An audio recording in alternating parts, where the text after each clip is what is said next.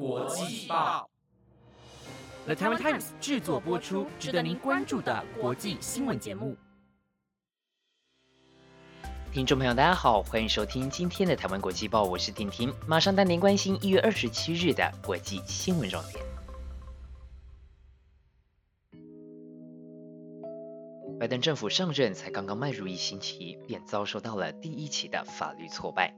原因是美国总统拜登在刚上任后就马上宣布冻结前总统川普的驱逐非法移民政策，引发德州政府不满，向联邦地区法院提起诉讼，控告拜登政府违法，并且要求撤销禁主令。美国联邦地方法官蒂普敦昨天因应德州的要求，发出了暂时的禁制令，阻止了拜登。为什么德州政府会不满呢？根据德州总检察长共和党人派克斯顿在提交的诉状中表示，如果暂停命令生效，德州将会面临无法弥补的伤害。随着越来越多非法移民滞留在德州，将会增加教育以及医疗的费用。另外，其实德州和美国国土安全部有签署一项协定，如果国土安全部要针对移民法做任何的决定或修改前，都必须和德州先进行协商。并且在六个月前对德州发出通知，因此派克斯顿指出，拜登政府的暂停驱逐令违反了这项协议，意思就是暂停令会危害德州并破坏联邦法律。综合以上原因，德州地方法官蒂普敦二十六号做出了裁决，认为拜登政府未经充分解释就任意偏离原有政策，裁定德州胜诉，冻结禁足移民令十四天，成为拜登就职后首起法律挫败。不过，拜登政府仍然可以对这个裁决提出上诉。到底是德州还是拜登政府会获得最终的胜利，还需要一段时间才能知道。由于今年一月六日，大批的川普支持者闯进国会大厦，让正在进行中的总统选举结果认证过程被迫中断。众议院在一月十三号通过一项针对总统川普的弹劾条款，指控他煽动叛乱。并在二十五号向参议院送交了弹劾文件，定于二月八日开始审理。而本次审理呢，由高龄八十岁的参议院临时议长、民主党籍的雷西主持审理。但在二十六日时，雷西在自己的国会办公室突然感到身体不适，并且送医治疗。雷西在接受完仔细的检查后才离开医院。在此之前，雷西已经接种了两剂的新冠肺炎疫苗。目前并不清楚是什么原因导致雷西的身体不适，不过检查后并没有什么大碍。雷西也表示仍然期待重返工作的岗位。很多人可能会好奇，川普都已经卸任了，弹劾川普还有什么意义吗？川普二十日就已经卸任了，弹劾他似乎没有什么意义。不过实质上，弹劾他除了让他的任期蒙羞以外，一旦成功，参议院依法只要再表决一次，经过半数参议员同意，就可判决川普往后不得再任公职。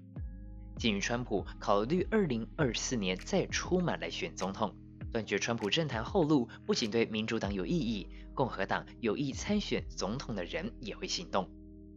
耶鲁大学政治学教授加斯顿也指出。川普煽动暴乱的行为已经违反了美国宪法的权力分立原则，威胁到共和国的存续。国会必须透过将其弹劾免职，维护自身的尊严。不过，根据规定，必须要有超过三分之二的席次同意，弹劾案才会通过。目前，民主、共和两党在参议院各有五十个席次，这意味着弹劾案若要通过，需要至少有十七名共和党参议员也投赞成才行。究竟川普会不会被弹劾成功，还得看共和党议员们会不会临阵倒戈了。疫情期间，相信大家的生活作息、休闲活动都受到了一定的影响，做了一些改变。受到疫情的影响，有许多人转为窝在家中打电玩消磨时间，也因此去年美国电玩、游戏机等销售量都创下了空前的新高。美国科技巨头微软在会计年度第二季的报告中表示。公司去年最后三个月的净利为一百五十五亿美元，较二零一九年疫情前同期激增了百分之三十三，整体的营收也来到了四百三十一亿的美元。微软执行长纳德拉在财报电话会议中也说，过去一年他又看到了一波的数位转型在席卷各公司和各产业，婷婷认为，现代社会流动快速，面对危机时能够掌握关键，比别人抢先做出改变转型，才能够在节奏飞快的社会上拥有立足之地。新冠疫情在全球目前都没有趋缓的迹象，甚至出现了变种病毒，让疫情出现了更多的不确定性。不过你知道吗？塔吉克共和国总统竟然直接宣布他们战胜了疫情。塔吉克在哪里呢？塔吉克位于中亚的东南部，面积大约是十四万平方公里。因为山区占总面积的百分之九十三，素有“山地之国”的称号。位于阿富汗、乌兹别克、吉尔吉斯和中国之间，在中亚国家中国土的面积最小。从一月十号开始，塔吉克连续十五天没有新增确诊的病例。执政超过二十八年的塔吉克独裁总统拉赫蒙二十六日在议会时直接宣布，病毒在塔吉克已经被彻底的消灭，塔吉克已经没有病毒了。不过他仍然强调，民众必须要遵守戴口罩和社交距离等防疫的规定。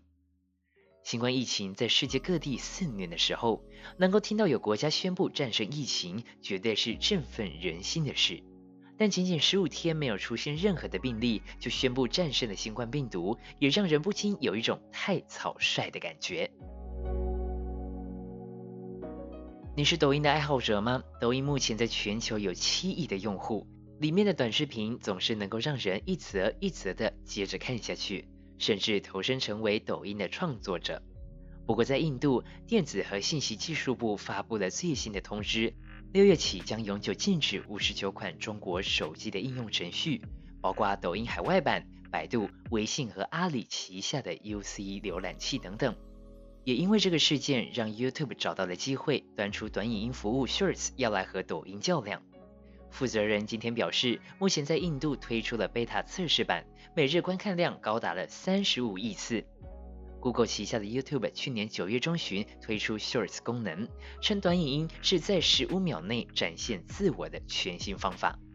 虽然目前这项服务只在印度开放测试，但 YouTube 执行长沃杰斯基也表示，很期待在今年将 Shorts 拓展至更多的市场。无论你有没有使用抖音，婷婷相信 Shorts 也许能够在未来成为你打发时间、找到欢乐的地方。